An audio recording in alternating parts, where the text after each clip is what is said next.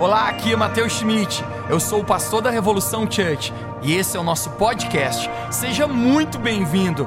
Eu espero que essa mensagem encoraje a sua vida e construa fé no seu coração. Aproveite a mensagem.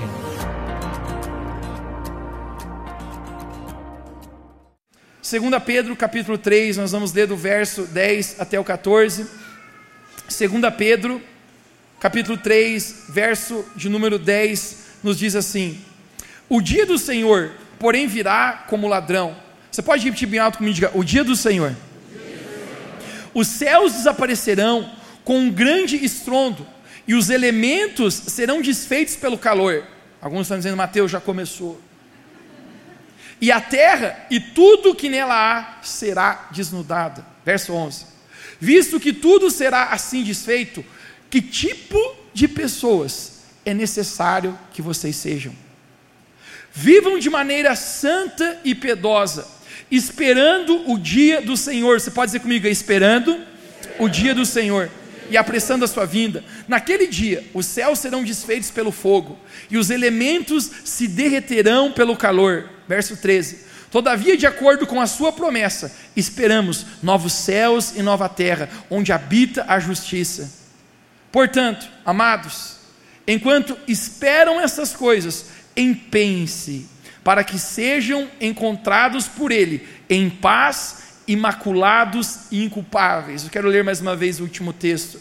Empenhe-se, sejam encontrados por Ele em paz, imaculados e inculpáveis. O tema da minha mensagem nessa noite é: esperando o dia do Senhor. Esperando o dia do Senhor. Vamos orar juntos, feche seus olhos, abra seu coração e vamos nos conectar com o Senhor. Deus Pai, nós agradecemos pela Sua palavra que vai ser ministrada aqui nessa noite. Eu oro, Jesus, fala conosco hoje. Eu oro pela aquela palavra personalizada do Teu Espírito Santo, que é tão afiada essa palavra que entra no nosso coração e produz aquilo que o Senhor quer produzir em nós. Cada pessoa que está aqui, Jesus, hoje, está aqui com um desejo de te encontrar. Não estamos aqui por causa de pessoas, não estamos aqui para participar de uma programação, ouvir boas músicas, ouvir uma boa palestra. Estamos aqui para ouvir a tua voz. Então fala conosco, essa é minha oração em nome de Jesus. Você pode dizer amém bem alto onde você está? Amém. Vamos juntos. Pessoal, é tão especial esse texto que nós acabamos de ler, que o apóstolo Pedro, o qual era um dos doze discípulos de Jesus, escreve algo tão precioso para nós. Eu preciso que você compreenda algo aqui. Pedro, gente, não era qualquer um. Pedro simplesmente era um dos doze discípulos de Jesus ele não, não foi alguém que terceirizou a palavra para ele, pelo contrário, eu diria, ele recebeu direto da fonte. É o camarada que ouviu direto da boca do mestre. O próprio Jesus compartilhou coisas com Pedro. Pedro foi aquele homem que teve aquela revelação, o qual ele diz: Jesus, tu és o Cristo, filho de Deus vivo. Pedro, gente, ele tem experiências com Deus. Nós conseguimos entender Pedro tendo experiências com Jesus no Monte da Transfiguração onde Moisés e Elias aparecem e Deus, Jesus se transforma em glória naquele momento, e é tão incrível isso. Pedro, gente, é alguém que estava conectado com Deus. Pedro ouviu muitas coisas direto da boca de Jesus. E Pedro aqui, gente, ele começa a escrever a respeito, gente, do dia do Senhor. Você pode repetir bem alto comigo, diga, o dia do Senhor. Ele diz assim: o dia do Senhor virá como ladrão. Mateus, que dia que ele está falando? Obviamente, o primeiro dia que, ou melhor, a primeira vinda de, de Cristo, gente, foi há mais de dois mil anos atrás. A propósito, João capítulo 3, 16 fala: Porque Deus amou o mundo de tal maneira que Ele enviou o seu Filho. Essa foi a primeira vinda de Jesus nessa terra onde ele morreu por nós, ao terceiro dia ele ressuscitou. A propósito, quantos aqui creem no Senhor Jesus? Quantos aqui creem na obra redentora da cruz de Jesus? Esta é a nossa fé, esta é a nossa convicção. Deus nos amou tanto que deu o seu filho. Essa foi a primeira vinda. Porém, de repente, aqui Pedro está falando: o dia do Senhor virá como ladrão. Mateus, de que dia ele está falando? Com certeza, gente, da segunda vinda de Cristo.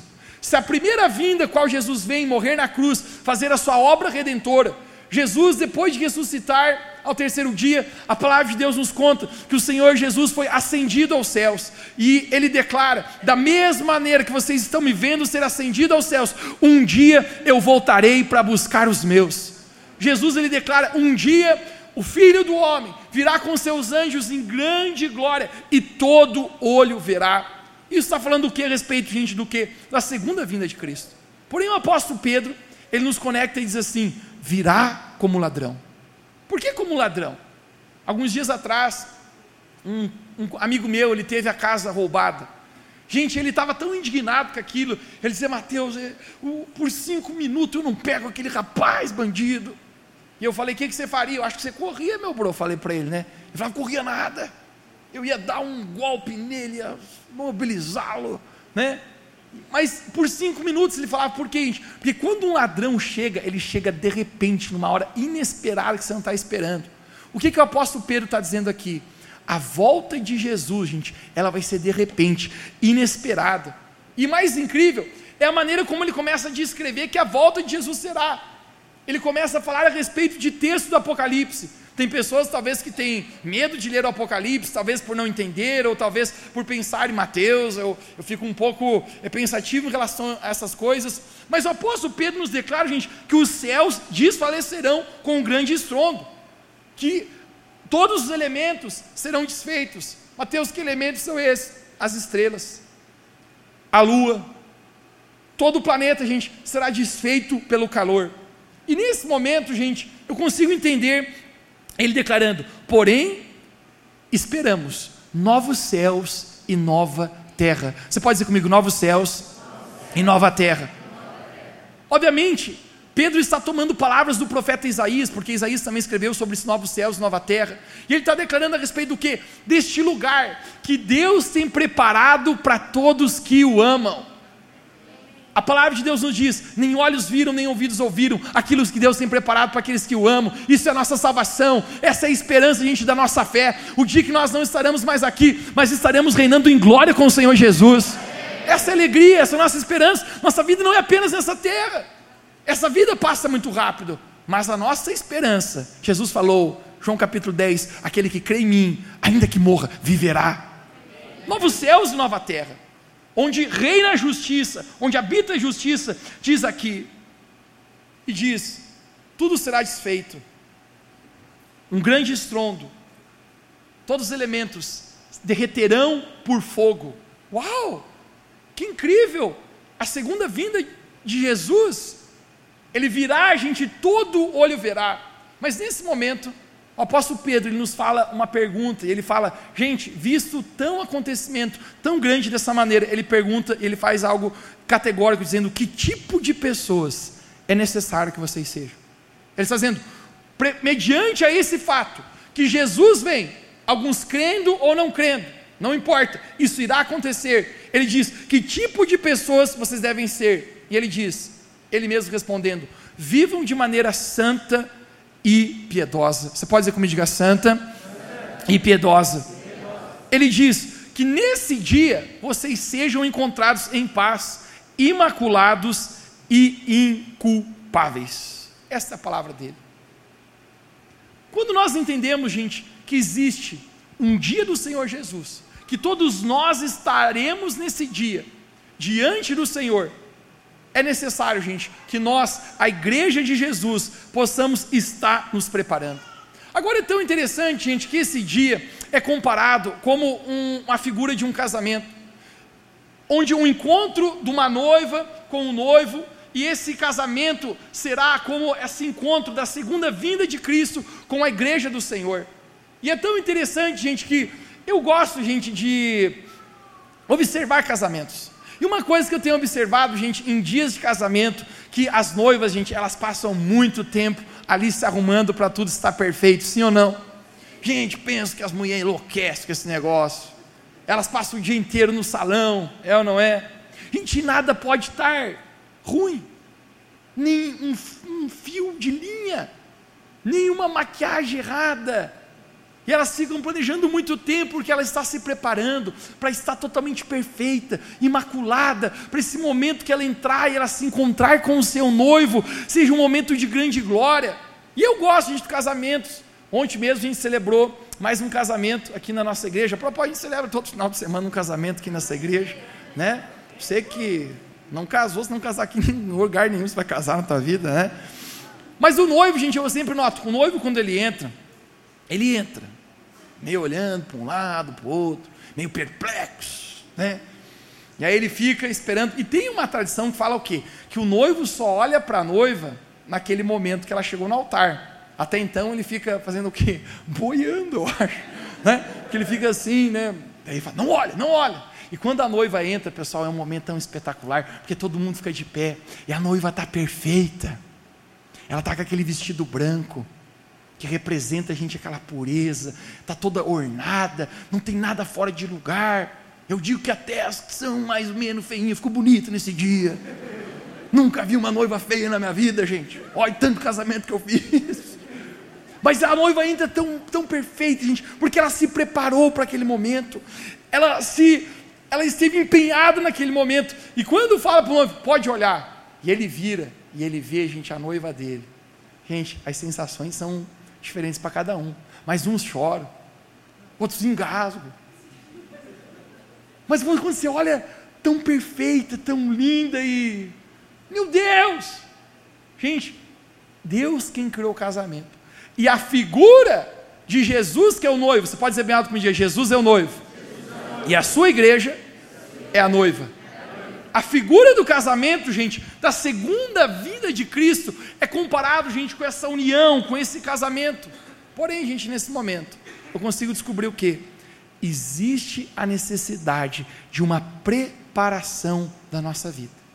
Uma noiva não vai para o altar sem se preparar, não vai de qualquer jeito, não vai esgadeiada, mas ela se preparou. E isso fala a respeito, sabe do que, gente? O dia do Senhor virá, e nesse dia, Igreja de Jesus, que a gente possa estar todo preparado para isso. Que dia será? Nós não sabemos. A Bíblia usa a comparação, virá como ladrão da noite, como o raio que cruza o oriente do ocidente numa fração de segundos, e apenas Jesus retornou. Mas uma coisa que o apóstolo Pedro nos fala, que nós possamos ser encontrados em paz, de maneira imaculado e inculpáveis nesse dia do Senhor.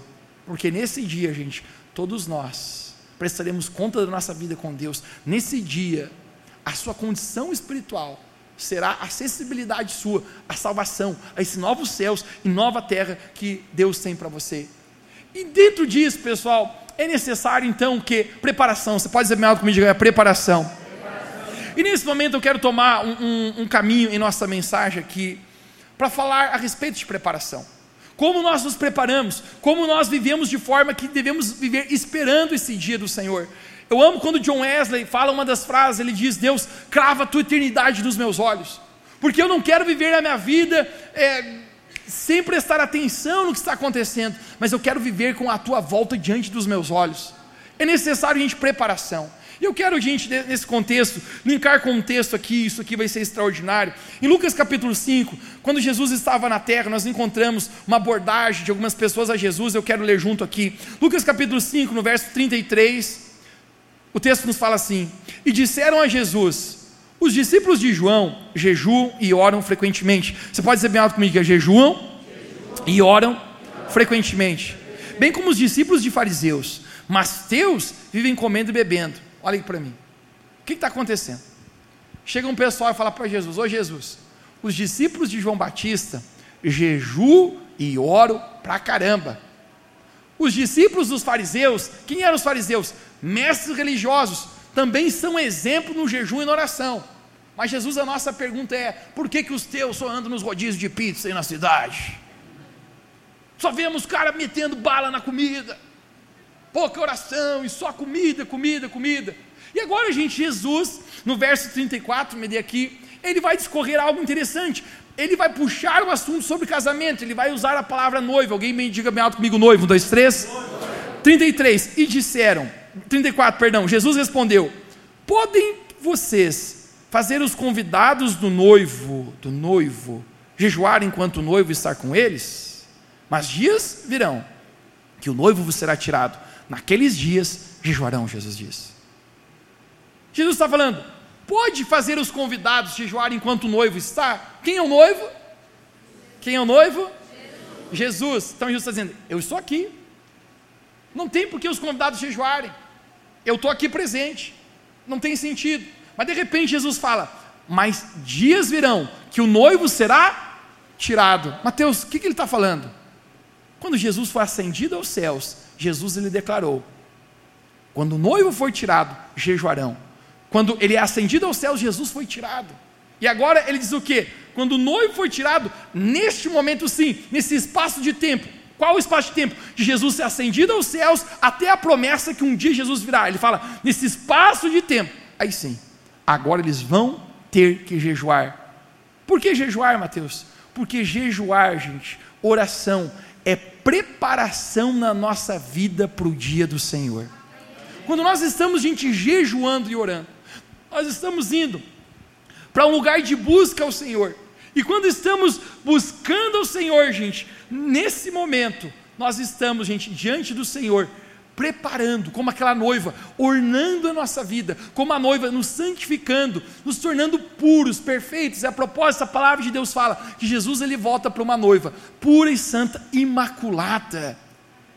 Oração e jejum. Existe, gente, uma relação entre a volta de Cristo e isto que Jesus estaria esperando que nós fizéssemos. E eu quero, gente, hoje falar a respeito desse processo de, de preparação, de nós estamos esperando a vinda do Senhor, e existe essa conexão com o jejum, porque Jesus fala: o dia que eu for tirado, sim, eles jejuarão. E eu quero falar a respeito disso, o que, que o jejum e oração tem a ver com essa preparação de Deus na nossa vida. E a primeira coisa que eu quero pontuar contigo, gente, que a oração e o jejum geram transformação em nossa vida. Você pode dizer comigo bem alto, diga transformação em nossa vida. É interessante.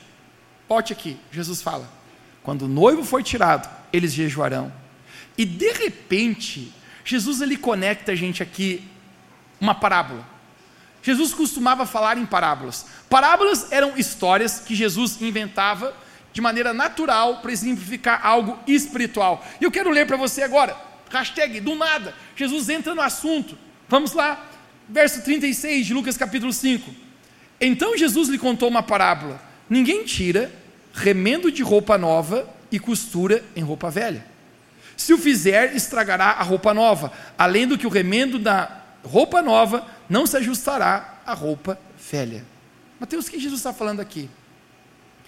Você precisa entender, gente, que o tempo que nós vivemos hoje é muito diferente do tempo antigo.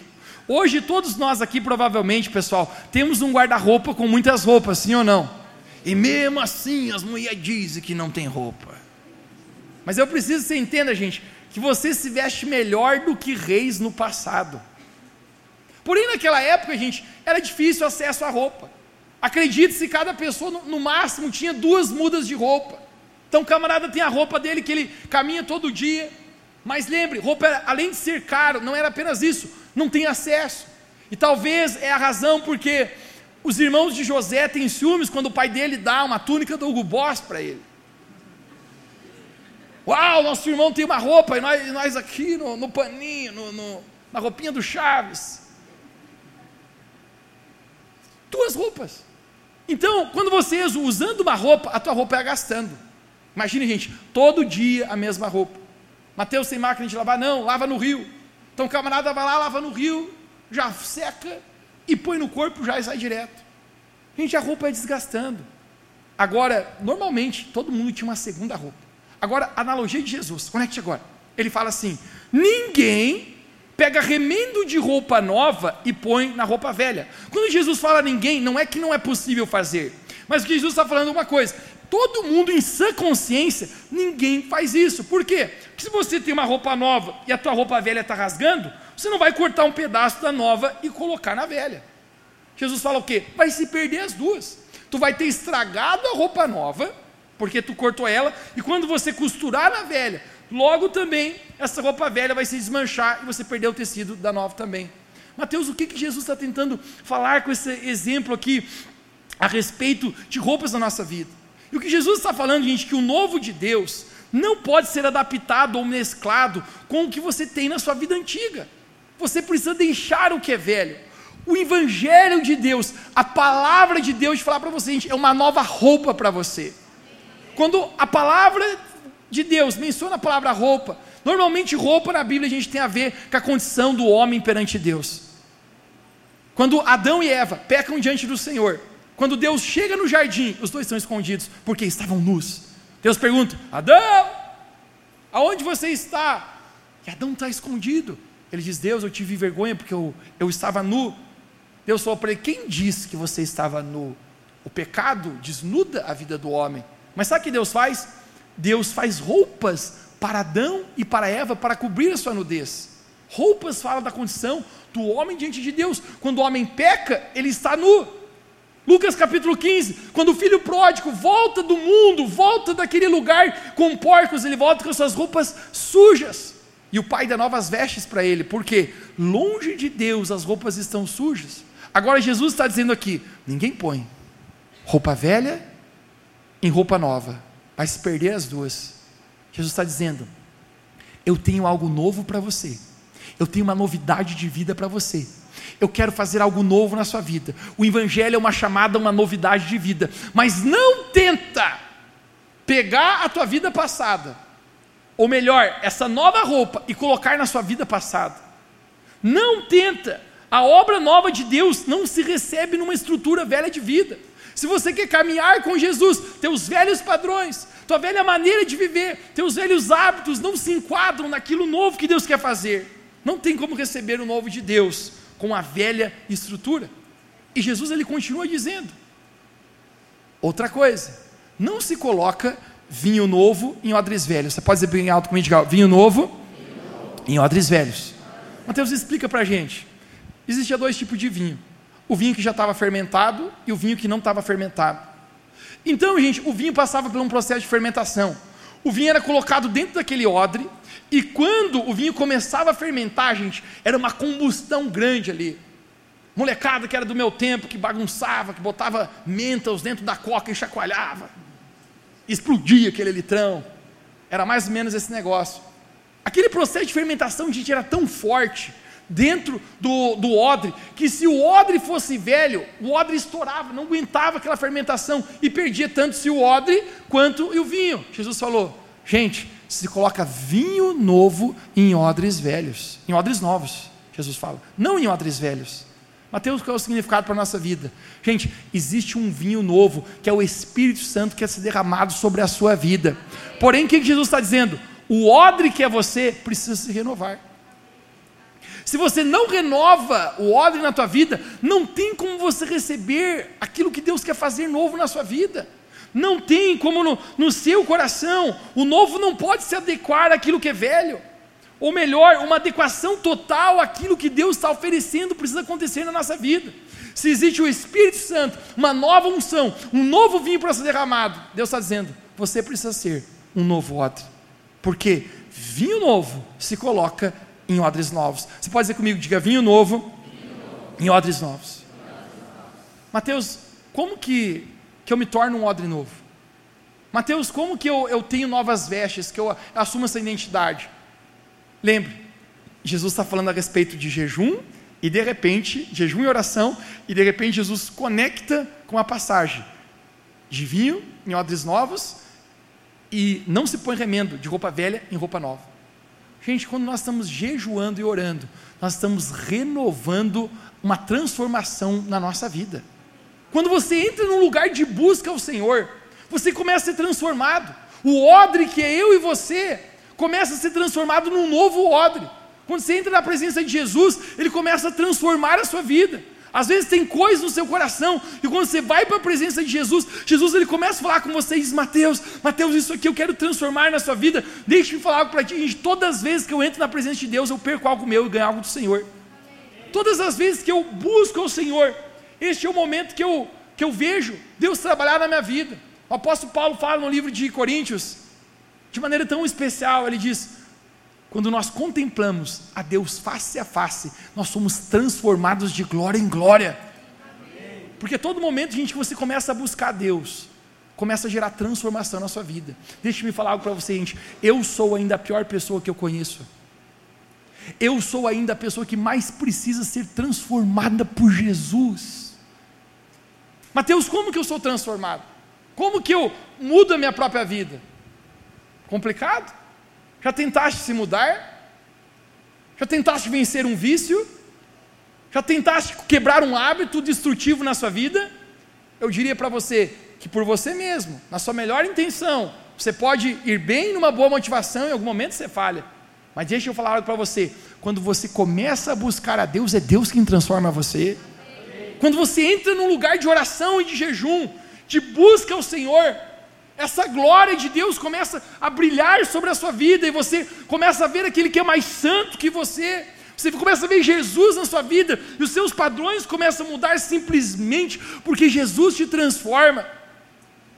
Gente, caminhar com Jesus é caminhar numa vida de transformação. Aquele homem chamado Zaqueu, que era um chefe dos publicanos, cobrava impostos indevidos e era um ladrão. E Jesus fala: Zaqueu, eu vou para sua casa. E quando Jesus entra na casa de Zaqueu, apenas um dia, este homem diz: Vou mudar tudo. Vou dar metade da minha fortuna aos pobres, e se eu roubei alguém, eu vou restituir quatro vezes mais. Ele havia roubado alguém, sim. Sabe por quê, gente? Se encontrar com Jesus muda a nossa vida. Quando entramos, gente, num lugar de oração e de jejum, cara, não existe nada mais transformador na nossa vida do que orar e jejuar. Quando estamos orando, pessoal, nós estamos encontrando a gente de maneira direta a nós mesmos. Eu não consigo orar, gente, sem duas coisas: sentir o amor que Deus tem por mim e sentir Deus chamando Mateus, eu quero levar você para outro nível.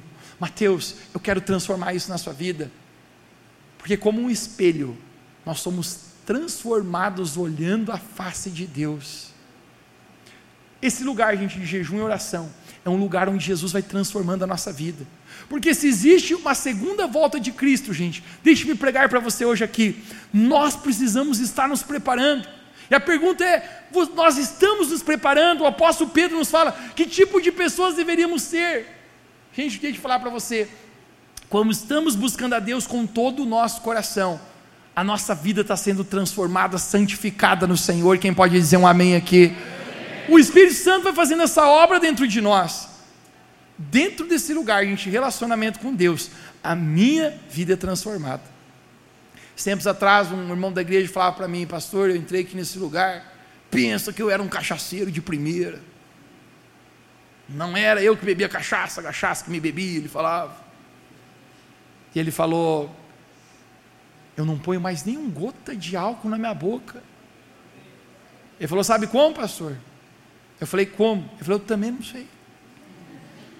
Ele falou: Jesus preencheu um lugar no meu coração que eu tentava preencher com isso e tudo que eu sei que eu não preciso mais disso.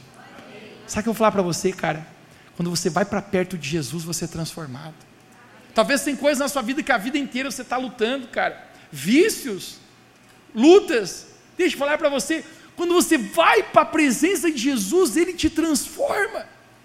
Debilidades, medos, coisas interiores que talvez você por si próprio já tentou lutar, lutar e lutar. Um momento na presença de Jesus muda a nossa vida para sempre. Quem pode dizer um amém aqui? A segunda coisa, gente, que um ambiente de jejum e oração traz a manifestação da presença de Deus. Quantos aqui, gente, você quer um ambiente de manifestação de presença de Deus na sua vida? Olha, conecta isso aqui, gente. Experiências sobrenaturais só acontecem debaixo de uma atmosfera de jejum e de oração. Querido, não existe você não vai conseguir ver o sobrenatural de Deus acontecer se você não se empenhar numa busca. E quando nós estamos orando e jejuando, porque, gente, orar é você se comunicar com Deus. Jejuar, gente, então, poucas coisas mexem com a gente mais do que a comida, sim ou não? E na nossa cultura mesmo brasileira, gente, a gente é pegado a comida de um jeito que às vezes eu não consigo nem entender o porquê. Esse tempo eu estava num churrasco com os amigos, a gente estava comendo almoço, daqui a pouco no meio do, do almoço falou, e o que, que nós vamos comer na janta? E eu falei, rapaz, nós estamos comendo almoço e já está tentando planejar a janta, meu bro. Cara, quando a gente entra num lugar de consagração, a gente diz, Deus, eu vou deixar um pouquinho menos o que a minha carne quer, para me inclinar ao meu espírito. É o lugar, gente, que manifestação de Deus começa a acontecer. Nada nessa vida vem fácil, sim ou não? Por que, que você acha que as coisas de Deus vêm de maneira beijada? Esse tempo um falava para mim, pois é, pastor, é, esse tempo atrás eu, eu fiz um jejum aí de um dia, só na água, mas não aconteceu nada comigo. Ele falou, eu falei, muito bem. Ele falou, o que, que eu faço? Eu falei, jejum de novo. Ele falou, mas eu já fiz um, não aconteceu nada. Eu falei, pois é, meu filho. A primeira vez que eu fui na academia também não aconteceu nada com o meu músculo. Primeira vez que eu fui, eu só saí com dor. Saí assim, ai, ai, por que, que eu fui nesse exercício? Depois, hoje eu já faço academia há quanto tempo? E até hoje não aconteceu nada também. Mas o simples fato que eu falo para você, se eu não estivesse ido, indo, eu estaria muito pior. O simples fato, querido, que quando eu e você estamos praticando as disciplinas espirituais, existe uma janela de abertura, de manifestação do poder e da presença de Deus sobre nós. Pastor, eu quero que algo aconteça na minha vida. Gente, ou você começa a orar, intensificar a sua busca, ou talvez você pode passar por anos sentado no banco de uma igreja e ainda não ter uma experiência real com Jesus. Mas eu prometo para você, Jeremias capítulo 29, buscar-me-eis e me achareis, quando, alguém diga bem alto comigo, diga quando? Me buscares de todo o vosso coração, Deus falou. Existe uma condição, gente, para que você encontre a Deus. Ele fala, quando for de todo o coração. E esse todo o coração, gente, eu acredito comigo, que é um empenho, cara é um desejo que você diz: Deus, eu, vou me impulsionar a algo mais, a fazer algo muito mais que eu apenas sempre fiz. Gente, é impossível você ter uma revelação poderosa de Deus na sua vida, experiências sobrenaturais, sem você se mover num lugar de jejum e de oração, de busca pela palavra de Deus. Você quer exemplos? Pedro, nós estávamos falando de Pedro. Pedro está na cadeia. Tiago, discípulo de Jesus, companheiro de Pedro, havia recém sido martirizado por Cristo, cortaram a cabeça dele, e nesse momento diz que o quê? Que a igreja então começou a orar. Por que, que a igreja começou a orar? Porque viu Tiago morrendo. Prenderam Pedro e Tiago. Mataram Tiago. A igreja olhou, ah, ou a gente começa a orar, ou o que vai acontecer com Pedro? Vai morrer também. Gente, eu pregava para você, não espere para buscar Deus quando a tua vida estiver em catástrofe, meu irmão. Quando algo tiver morrido na tua vida já. A igreja, em Atos aqui, começa só a orar quando Tiago já morreu. Às vezes eu fico pensando, e se tivesse levantado para orar antes? Talvez o Tiago tinha durado mais um tempinho aí. Eu conheci gente, meu irmão, que demorou para buscar Deus. E só foi buscar Deus depois de o casamento ter acabado. Só foi buscar Deus depois que a área financeira se quebrou, meu irmão. Só foi buscar Deus depois que emocionalmente estava inteiramente arrebentado. E aí precisava de um milagre. Depois que Tiago, gente, morre, diz que a igreja começou a orar fervorosamente. E o que, que acontece? Nada mais, nada menos que Deus manda um anjo lá para tirar Pedro de dentro da cadeia. Gente, que manifestação sobrenatural de Deus. Sabe por quê? Presença de oração, gente, de busca a Deus. Você quer mais exemplo? O Wesley compartilhou aqui no momento de generosidade. Um homem chamado Cornélio, um cinturão. A Bíblia fala que, de repente, Deus dá uma visão para o próprio Pedro, que está em cima de um terraço, do cenáculo. E Deus fala: Pedro, você vai até na casa de Cornélio, porque as suas orações e a sua esmola subiu diante de mim. As suas orações Gente, quando você ora, existe uma conexão acontecendo no mundo espiritual. Sabe o que acontece? Deus fala para que Pedro vai lá, impõe as mãos sobre Cornélio, ele receba o Espírito Santo, o Evangelho é pregado aos gentios pela primeira vez. A minha pergunta é: e se Cornélio não tivesse um lugar de oração? Teria acontecido isso? Teria Pedro uma visão? Teria o Evangelho chegado a ele, o Espírito Santo a ele? Com certeza não, gente. Porque uma manifestação, gente, da presença e do poder de Deus só vem, gente, mediante a um lugar de, de busca, um lugar de intensidade na presença do Senhor. Eu relembro, gente, a primeira vez que eu fiz um jejum de três dias. Eu queria, gente, muito ter uma experiência poderosa com Jesus. Eu ficava no meu coração ouvindo pessoas, gente, contar testemunhos de experiências impactantes que tiveram com o Senhor. Eu nunca me esqueço, uma vez nós estávamos numa vigília, um, um, devia ter mais ou menos de, de 15 a 20 rapazes ali, e a gente estava orando a noite inteira. Gente, eu não sei o que aconteceu, mas a glória de Deus caiu naquele lugar. Eu me lembro, gente, que a gente mal conseguia ficar de pé. Era aquilo mais ou menos que a Bíblia fala que quando Salomão construiu o templo ao Senhor, a glória do Senhor desceu sobre o templo e ninguém podia ficar de pé. Eu me lembro, gente, um rapaz, um amigo meu, que ele teve uma experiência muito forte com Deus. Ele caiu no chão, cara, ele tremia. Ele tremia, ele, ele ficou por horas ali caído. Ele às vezes ele chorava, às vezes ele ria, e nós olhava para ele e dizia: "Tá com Jesus, tá bom". Quando ele levantou daquele negócio, gente, depois de umas duas horas no chão, a gente estava orando a noite inteira. Tudo que a gente queria saber, mano, o que, que aconteceu, conta a experiência. Ele falou, moçada, eu não sei como vocês vão acreditar, mas de repente eu, eu vi uma luz muito forte, era como se o lugar que a gente estava se abriu. Eu vi vários anjos, ele contou, e eu vi uma luz, eu sabia que era Jesus, eu não conseguia ver ele, mas era uma luz mais forte que o sol, e os anjos estavam ao redor. E eu falava, meu Jesus, mostra para mim também, eu também quero ver esse negócio. E o que, que você viu, Mateus? Eu não via nada, gente. Eu me lembro minha irmã contando uma experiência muito bacana que ela teve com Deus. Entrou no quarto dela para fazer o devocional.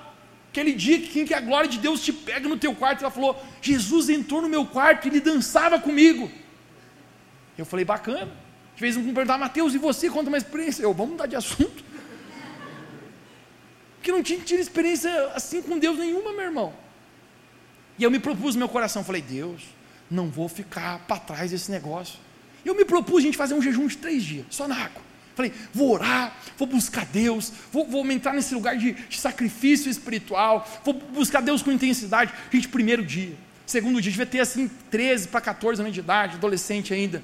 No final do terceiro dia, das 72 horas, eu vou entregar meu jejum, antes disso eu entro no meu quarto. Eu falei, Deus, esse jejum que eu fiz era para ver um anjo.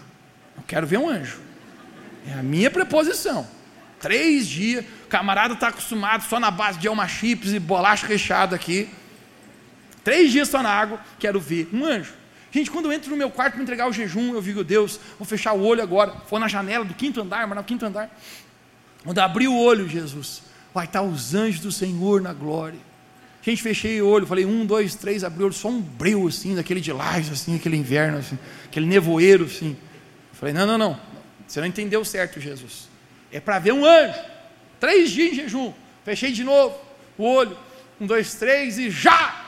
Olhei assim, um louco passando, buzinando. É! Eu falei, não, Deus, é para ver anjo, não um louco passando pela rua aqui, na, na avenida. Fechei o olho de novo. Um, dois, três. Não vi nada, meu irmão. Não deu. Pô, é comer uma sopinha que está me esperando. Mas quando eu estou indo, gente, em direção a sair do meu quarto, Deus fala comigo. Deus fala, Mateus, eu não estou querendo mostrar nada nos seus olhos naturais. O que eu estou fazendo contigo é fazer você caminhar por fé e a sua fé ser forte. É você se preparar para a minha vinda, é o seu coração me amar.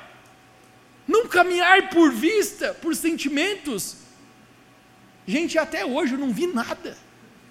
Eu creio em quem tem experiência sobrenatural. Eu creio que quem vê anjo, quem vê Jesus. Eu, eu, você já viu uma coisa? Eu não via nada. Mas eu falar uma coisa para você. A minha fé está firmada em Jesus, meu bro. Eu, eu não tiro o meu pé da onde Deus me chamou para estar. Tá. Eu estou firmado na palavra com Deus e eu estou esperando o dia do Senhor.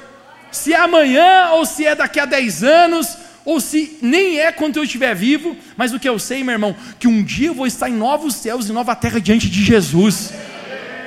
A necessidade da preparação. Agora tem coisa, cara, que ou eu e você entramos nesse lugar intencional, alguém diga bem alto comigo, intencional, de busca através do jejum, da oração, ou, ou não acontece. Eu, como pastor, gente, uma das coisas mais é, gratificantes da minha vida são duas. A primeira é ver pessoas chegando a se encontrarem com Jesus Gente, grande alegria para mim é ver uma pessoa se encontrar com Jesus, o seu Salvador pessoal. Quando a pessoa entrega a vida para Jesus e ela passa a ser de Jesus, nascer de novo. Cara, essa é a recompensa do trabalho, meu irmão. Confesso para você, meu irmão, que às vezes a gente dá com força mesmo, mais do que podia. põe a camisa de um jeito, cara, a ponto de esticar até demais. Alguns falam, Mateus, está indo longe demais, está tá dando demais o que pode. Eu falei, bro, estamos controlando, Jesus está fortalecendo até enquanto nós vamos aguentando. Mas a segunda alegria minha, sabe qual é, gente? Quando eu vejo pessoas crescendo e amadurecendo de fato com Deus. O camarada, ele está firme com Deus, mas ele, ele começa assim, cara. Ele começa a assumir a identidade de Deus na vida dele. Ele começa a organizar todas as áreas da vida dele. Ele se posiciona. Ele não apenas agora é alguém que recebe de Deus, mas ele recebeu e agora ele derrama, chamado por Deus. Mas deixa eu contar o um segredo para você agora, porque eu estou contando isso para você. Sabe uma coisa que eu descobri, gente? O que, é que você identifica em comum, Mateus, essas pessoas que conseguem avançar com Deus? Gente, agora eu vou falar uma coisa forte para nós aqui. Essas pessoas, gente, não são domingueiras de Jesus. Essas pessoas, todos os dias, elas entram no seu quarto e têm um relacionamento de intimidade com o Senhor. Elas leem a sua Bíblia, elas oram por si próprio, é, elas entram nesse lugar de jejum. Jejuar, gente, não, às vezes mexe conosco de maneira muito forte. Eu confesso para ti, gente, que jejuar não é bom. Mas eu gosto da frase que um amigo meu inventou, mas bom é ter jejuado. Porque depois que você passou pelo tempo de jejum, gente, além de você perder uns quilinhos que você está precisando, você sente o teu coração, a tua fé, o teu coração crescendo. Quero dar uma dica para você, um insight aqui que veio na minha cabeça agora, aqui do Espírito Santo. Quem luta com um problema emocional, quer resolver a tua vida, meu irmão, começa a jejuar. Porque se você não tem controle nem sobre o seu corpo, quem dera sobre as suas emoções. Mateus, eu lido com a ansiedade. Começa a jejuar para ver o que te acontece, meu bro. Você começa aquele dia, meu Deus, preciso comer, preciso comer. Não vou, eu vou orar. Daqui a pouco, meu irmão, você começa a ter domínio sobre você mesmo. Não, não é a minha ansiedade que manda em mim, é, é o meu relacionamento com Deus. Querido, quando nós entramos em lugares de busca na presença de Deus, existe uma manifestação poderosa do Espírito Santo acontecendo. Eu creio, gente, o que está para acontecer.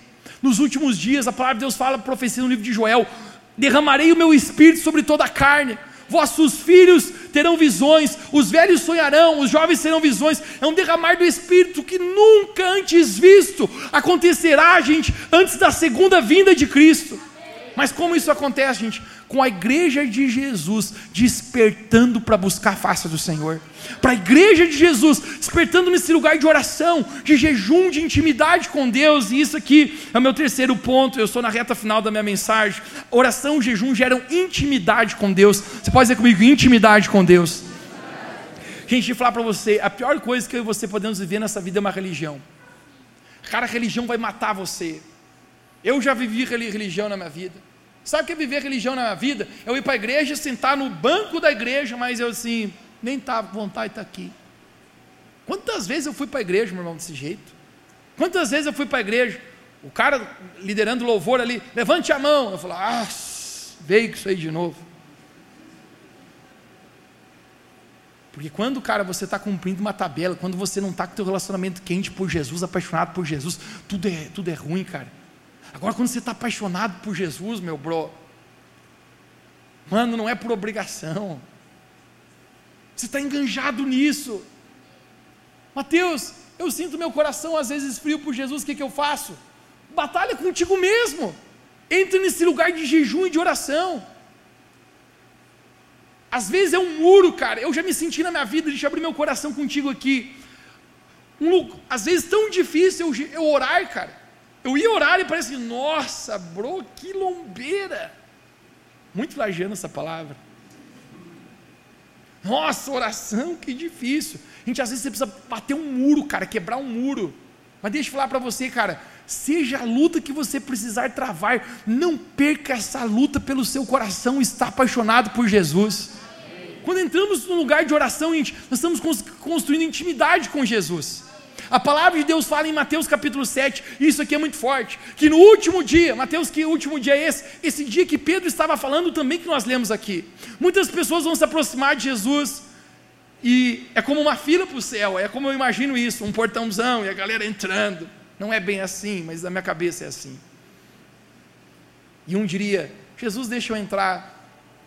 Jesus falou: Mas eu não conheço você. Não, mas deixa eu entrar. Jesus falou: Cara, não tem como eu deixar você entrar na minha casa, porque a propósito, quem leva um estranho para sua casa? Se chegar uma pessoa que você não conhece bater na sua porta, você deixa ele dormir na sua casa? Você diz, sai louco veio. Posso até te ajudar, fazer alguma coisa, mas dormir aqui na minha casa, não tem como. Você só leva para dentro da tua casa quem você conhece, meu bro. Sabe o que Jesus fala? Apartai-vos de mim, porque eu não vos conheço. Agora, sabe o que é mais interessante? O argumento desse povo. Mateus capítulo 7. Diz que esse pessoal começa a dizer: Jesus, mas em teu nome, nós expulsamos demônios nós curamos enfermos, nós ressuscitamos mortos, nós fizemos isso, nós servimos na igreja, nós fizemos tantas coisas. Como que não dá para a gente entrar nesse céu aí? Jesus fala, galera, eu não conheço vocês. Uau, cara, sabe o que é isso, mano? A religião. Você pode fazer coisas pela sua vida inteira por uma religião e nunca ter sido conhecido por Jesus. Porque é só num lugar de intimidade, de oração, de leitura da palavra, que você se torna conhecido por Jesus. Tempo atrás um falou para mim, Mateus, me dá uma boa razão para mim orar, para mim investir todos os dias um tempo na minha vida urgente de oração. Eu falei, Jesus orava? Ele falou, é bom argumento que você deu. Eu falei, meu amigo, se Jesus orava, nós não vamos precisar orar. Querido, e sobrevivência espiritual é necessária oração. Quem aqui precisa respirar para você se manter vivo? Se você parar de respirar, o teu corpo morre. Deixa eu falar uma coisa para você, gente. Se você parar de orar, o teu espírito aos poucos começa a morrer. Mateus, eu me sinto tão morto por dentro. Às vezes, gente, a nossa vida de oração, a gente tem deixado o inimigo com urgências, com correria, com redes sociais. Cara, eu acho que a rede social foi inventada para uma coisa, uma coisa, para provar no céu que para ninguém era falta de tempo. Para provar no céu que para ninguém a falta de oração era porque faltava tempo. Porque, mano, tá para descontar o tanto de tempo que a gente passa nesse aparelhinho aqui. O teu celular também tem um relatório de quanto tempo você passa nas redes sociais. Ativa isso para você ver. E hoje fica assustado com a tua própria vida. Meu irmão, Jesus ele orava. Lucas capítulo 5, 16 fala que Jesus se retirava da multidão, ia para um lugar sozinho orar. Deixa eu pregar para ti algo aqui, gente. Uma das maiores dificuldades da nossa geração hoje é estar num lugar de solitude. Não solidão. Solidão é você estar num lugar preso aqui dentro. Solitude é você estar sozinho e ainda estar tudo ok. Solitude é quando você está com Jesus, apenas você e Ele, nesse lugar de busca ao Senhor. A nossa geração não consegue mais. O tempo inteiro, meu irmão, tem que estar mexendo em alguma coisa. Você não dá um desespero. Tempo atrás eu vi uma reportagem chocante, cara. Um adolescente foi pegar o voo, antes de subir o voo, deu um comando, todo mundo precisa desligar o celular. A menina não queria desligar o celular. E precisa desligar, é, um, é uma necessidade. A guria começou a chorar, ter um, ter um, um ataque, meu irmão. E ela dizia: não posso desligar meu celular, se eu desligar meu celular vai morrer. Mano, o nível que a gente está chegando, cara. Sabe por quê? Não aprende a ficar em solitude. Jesus saía do meio da multidão e ficava num lugar apenas ele e Deus Pai. Igreja, deixa eu pegar para você hoje aqui. Você precisa de um lugar de intimidade com Jesus. Tem coisas da tua vida, meu irmão, que só resolve quando você ouve da, da boca do próprio Deus. Tem coisas da tua vida, cara, que eu vou pregar para você aqui. Glória a Deus, te abençoou. Vou falar para você, cara, não resolve na tua vida. Mas eu prometo para você, tem coisas, cara, que quando você ouve do próprio Deus, resolve para sempre teu coração. Eu sempre está acabando a reunião, eu sempre fico lá na porta dando um abraço nas pessoas. Um, um cara chegou para mim, pastor, hoje a mensagem foi para mim. Que mensagem top, pastor! Deixa eu te dar um abraço. Ele falou para mim essa frase: recarregou as energias até domingo que vem. Eu falei, meu bro, você não está entendendo nada, né? Glória a Deus, cara, que aqui você recebe a palavra de Deus, recebe encorajamento, exortação, você recebe vida para você. Mas o intuito, meu irmão, é que você sai daqui e amanhã você entra no teu quarto e você ouve da boca do próprio Deus. Que você mesmo abre a tua Bíblia, cara, e Jesus fala contigo. E Jesus se revela a você. E você começa a receber no teu quarto, e aí você chega no teu trabalho, e alguém está precisando de ajuda, em vez de você dizer, pastor, vem orar para o meu colega de trabalho aqui, você mesmo diz, eu oro por você. Gente, de falar para você, as pessoas me pedem para orar por isso, por isso, vai em lugar, não sei o que outro, vai, vai, ora por isso. Gente, eu tenho disposição. Mas ele falar uma coisa para você, coisa que eu não gosto de fazer isso. Sabe por que eu não gosto de fazer? Porque você pode fazer. Você tem a mesma autoridade, a mesma unção. Mas você precisa entrar num lugar de busca ao Senhor. Encerrando, gente, a nossa mensagem hoje. O jejum e a oração vai fazer algo com, comigo e com você, que vai mortificar a nossa carne. Toque a pessoa do lado de você e diga: tua carne está muito vivinha aí. Diga: está muito vivinha. Pessoal, você já se deu conta sobre a briga de naturezas que existe? A briga entre a nossa carne e o nosso espírito? É forte isso. Mas quando a gente pensa a respeito disso, pessoal, às vezes por que é tão difícil orar? Porque a nossa carne, ela é muito forte. E a nossa carne, a gente resiste às coisas de Deus. Mateus capítulo 24, quando Jesus está no jardim do Getsemane, Jesus ele pega três dos discípulos mais íntimos dele, Pedro, Tiago e João, e Jesus chama eles para um lugar de oração, diz moçada, vamos orar, vamos orar que a, a coisa vai esquentar. Eu vou para a cruz do Calvário, os pecados de toda a humanidade vão estar sobre mim, eu vou lutar com legiões de demônios, com todo o reino das trevas. Nós precisamos orar. Jesus deixa os três orando. Jesus se retira um pouquinho para orar. Quando Jesus volta, adivinha o que, que os três camaradas estão fazendo? Dormindo, que nem alguns hoje aqui, já meio que assim, pastor calorão, a pressão baixa. Olha, uma soneira. Jesus dá uma mijada nos caras.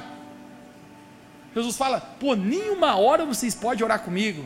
Gente, sabe que eu consigo entender que essa palavra nenhuma hora? É que talvez Jesus espera de nós algo, gente, que todos os dias a gente possa investir pelo menos uma hora no nosso relacionamento com Deus, seja lendo a palavra, seja orando, sendo ouvindo um louvor, sendo apenas parando na presença de Deus e dizendo, Deus fala comigo, renova minha vida. Jesus desperta os três e diz, vamos orar moçada. Jesus se afasta para orar, quando ele volta, o que os três camaradas estão fazendo de novo? Os desgraçados estão orando, estão dormindo de novo. Aí Jesus vai falar a frase, galera, a carne é fraca. Quando Jesus fala que a carne é fraca, muitas e muitas pessoas têm interpretado isso de maneira errada. Sempre atrás, um camarada veio falar comigo, e quando ele sentou no meu escritório, ele falou: Então, pastor, tu sabe que a carne é fraca. Quando ele usou essa frase, a gente já sabia onde ele queria chegar. Ele falou: Vá, vem coisa, o cara fez coisa errada aí, fez cagada, né? E realmente, já fez. E ele usava o argumento: a carne é fraca. Gente, eu falava para ele, cara, a carne não é fraca. Na verdade, tua carne é muito forte, bro. Porque a carne, gente, ela não quer as coisas de Deus. Agora Jesus diz: o espírito está pronto. Alguém diga comigo: o espírito está pronto. Querido, o teu espírito está pronto para buscar Deus. Teu espírito quer orar, teu espírito quer ler a palavra, teu espírito quer adorar, teu espírito deseja Deus, tem fome e sede de Deus. Davi dizia no Salmo 42: Como a corça suspira pelas águas, por ti, ó oh Deus, eu tenho sede e fome. Isso é o nosso espírito, mas a nossa carne, gente, se opõe a buscar Deus. Vamos passar lá de oração. Vamos fazer um propósito sete dias. Meu Deus. É a tua carne aqui. Agora, vamos para o churrasco. Opa! Onde vai ser? Tua carne. Vamos para o futebol, moçada. Nós! Precisar ir na chuva, vamos. Vamos no café dos homens, seis da manhã. Ah, sou soneira para acordar, meu irmão. Se você entender a luta, carne e espírito aqui. Vamos no cinema. Nem sei que filme é, mas vamos, vamos. É carne, meu irmão. Agora a carne se opõe. A carne é fraca para o que então? Jesus está falando. Gente, a carne é fraca para buscar Deus. Mas o nosso espírito está pronto para buscar Deus. Igreja, eu quero despertar você hoje. Vamos vencer essa batalha entre carne e espírito na nossa vida. Vamos entrar nesse lugar de busca, de jejum, de oração. Essa semana, gente. Nós não vamos terminar esse ano de qualquer jeito. Nós não vamos terminar esse ano capengando com Deus, um pé com Deus, outro com o mundo, né? O crente Raimundo. Não, meu irmão, a gente vai terminar esse ano cheio do Espírito Santo, posicionado para aquilo que Deus vai fazer o ano que vem na nossa vida. Mas é necessário, às vezes, uma nova postura dentro de nós. Querido, nada vem por acaso. Eu relembro, gente, quando Deus, me despertou, eu contei essa experiência que eu tive para você quando eu jejuei por três dias. Logo depois disso, gente, Deus me despertou uma busca que eu nunca tinha tido antes na minha vida. Eu, me, eu senti, gente, Deus me levando a um, a um lugar de oração. Eu encontrei mais dois amigos loucos o suficientes para topar a parada comigo. A gente estava num período de férias da, da aula, a gente tinha 17 para 18 anos de idade. Cara, eu me lembro que a gente entrou num lugar de busca. Mano, a gente orava de 10 a 12 horas por dia. Mateus, não, não, não, não era chato. Eu vou dar um segredo para ti aqui. Todo mundo que nunca orou por mais de uma hora, você não, não, não sabe sobre isso, é o segredo que eu estou te dando. A primeira hora que você está orando, cara, é, é, é dolorido, velho. Você fica orando, parece que cinco minutos já foi dez horas. Você senta lá e fica vagando. Gente, depois que você ora por mais de uma hora, cara, a atmosfera muda, o tempo muda você começa a entrar num lugar espiritual que você não sabe explicar, você começa a desfrutar de Jesus na sua vida. Eu me lembro, cara, a gente orava 10, 12 horas por dia, a gente queria orar mais. A gente tinha sede da presença de Deus. Talvez algumas realidades do que a gente está experimentando hoje como igreja, hoje aqui, talvez a gente seja orações do passado semeadas da presença do Senhor. Porque Deus não faz nada na vida de ninguém. Eu prometo para você, sem entrar num lugar de busca, de consagração. Cara, essa semana, igreja, essa minha mensagem não termina agora aqui nesse momento onde nós vamos encerrar a reunião. Essa mensagem termina a gente sendo despertado para essa semana buscar Jesus de todo o coração, cara. Eu quero falar com todo mundo aqui. Mateus, talvez você é novo aqui. Mateus, eu nem sei orar. Como é que eu aprendo? Orando. Mateus, eu leio a Bíblia e nem sei, eu não entendo nada. Continua. Faz aquele negócio. Começa a levantar um quilinho na academia. Quando vê, você está levantando dois. Quando vê, você está levantando dez. Quando vê, você está levantando vinte. Quando vê, você está levantando trinta. Eu nunca passei do trinta. Mas espiritualmente, a gente vai passando. Até um momento, meu irmão. Cara, que a única coisa que satisfaz é a presença de Deus.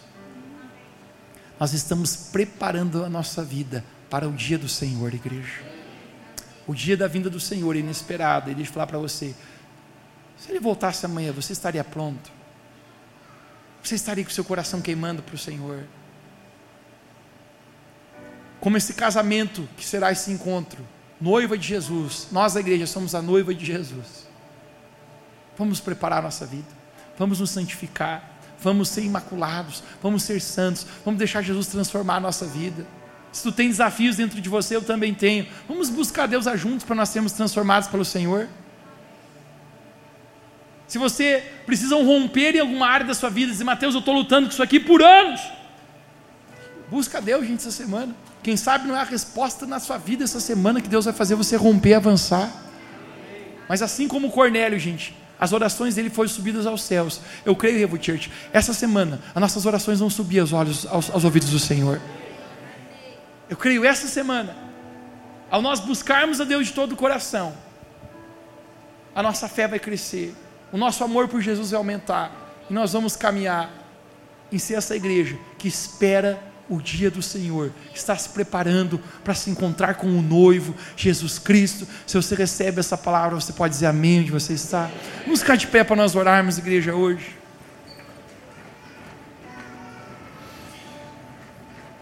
Feche seus olhos, eu quero apenas mais três minutos seus aqui. Respira onde você está.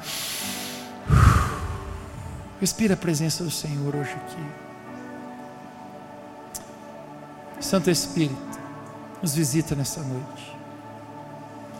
Santo Espírito, desperta o nosso coração hoje para te buscar.